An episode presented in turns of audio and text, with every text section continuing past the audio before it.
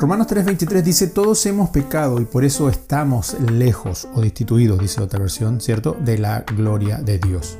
Una declaración de la Constitución es que las personas son iguales ante la ley. Sobre esta base fundamentamos similares oportunidades para todos. Sin embargo, nuestra historia no demuestra el fiel cumplimiento de este principio, pues desde la conquista y aún muy posteriormente hemos visto cómo los nativos han sido excluidos. No obstante, con el devenir del tiempo algunos prejuicios se superan, pero aunque con variantes, la discriminación aún permanece.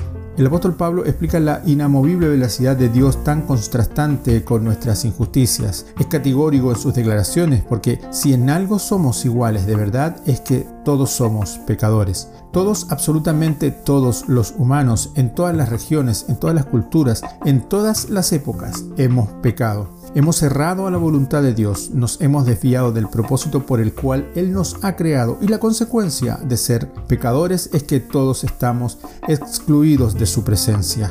Carecemos del derecho de justificarnos, pero el mismo Dios santo y amoroso presenta el remedio que es Él mismo para todos absolutamente. Somos justificados por la sangre de su Hijo, quien con su sacrificio pagó toda la deuda contraída. Los que se reconocen pecadores y valorizan la obra de Cristo gozarán de su eterna presencia. Los que no creen necesitar de esta gracia estarán eternamente perdidos. ¿Sabes? Dios brinda su gracia para todos por igual.